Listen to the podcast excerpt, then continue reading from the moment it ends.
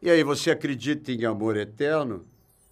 Pois saiba que o amor eterno existe. Aliás, há vários casos de amor eterno na história. Esse que nós vamos contar hoje é um deles. Mantecorp Skincare apresenta Saber não ocupa espaço.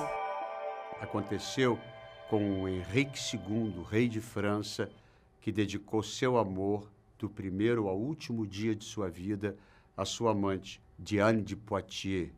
Ela era de família nobre, nasceu linda, tinha uma pele perfeita, desde pequena tinha rituais de beleza, tomava banho gelado sempre, sempre, porque ela acreditava que fazia bem para a pele, para a musculatura. Quando ela saía para caçar, ela usava uma máscara de veludo para proteger o seu rosto dos galhos das árvores. Aos seis anos, ela perdeu a mãe, então foi enviada para a corte da princesa Ana, duquesa de Bourbon, e começou a ler tudo que ela podia ler sobre arte e literatura.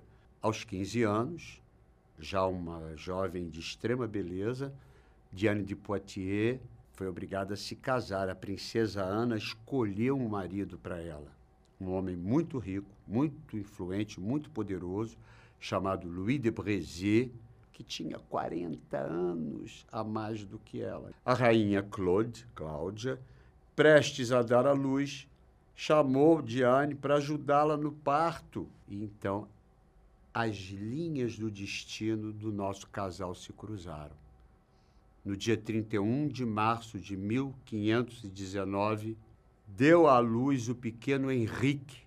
Diane de Poitiers tomou o menino nos braços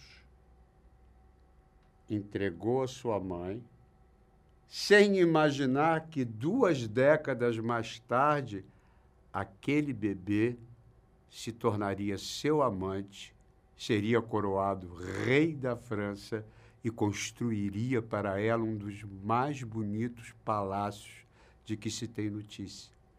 Mas para chegar nisso, o destino teve que fazer muitos malabarismos. Em 1533, num novo arranjo de interesses, o príncipe Henrique se casa com uma jovem italiana de Florença, Catarina de Médicis. Três anos mais tarde, o irmão dele, o irmão de Henrique, que deveria herdar o trono, porque era o irmão mais velho, morreu. E aí Henrique se torna o Delfim de França.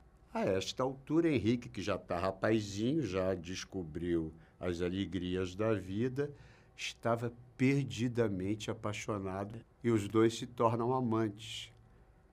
Diane de Poitiers tem 35 anos e Henrique 17. Hoje em dia ia ser uma confusão. Catarina de Médicis, de sua inveja desesperada, olha a loucura, mandava fazer fendas, buracos na parede do quarto para espiar o marido fazendo amor com ela, com a Diane de Poitiers, para ver o que, que aquela mulher fazia que deixava aquele homem naquele estado. Quando Francisco I morreu, Henrique foi coroado rei de França. E ele fazia tudo o que ela queria.